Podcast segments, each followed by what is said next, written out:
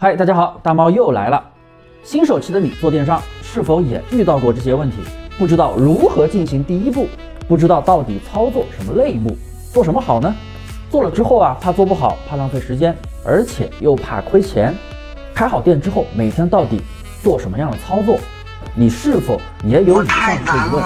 没关系，我今天通通帮你解答。别划走，帮我点赞收藏，以后随时观看。那么我们来先说说。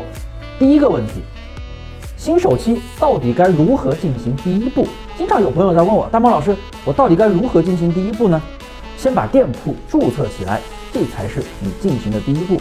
不知道做什么产品，做什么类目？我们呀，把产品分为标品和非标品。像标品，也就是大家常说的百货杂货类目。标品一般价格比较透明，非标品一般价格没有那么透明，利润弹性比较大。所以，不管你做标品还是做非标品，我们的店铺类目必须是单类目。这个问题我之前有讲过哟。定位好类目之后，你又担心怕做不好，怕亏钱。首先，做无货源淘宝是没有什么成本的，只是需要花三十块钱，你就可以开一家淘宝店，几乎是没有什么成本的。需要购买的软件也就仅仅一个月不到二十块钱。所以能亏到哪里去？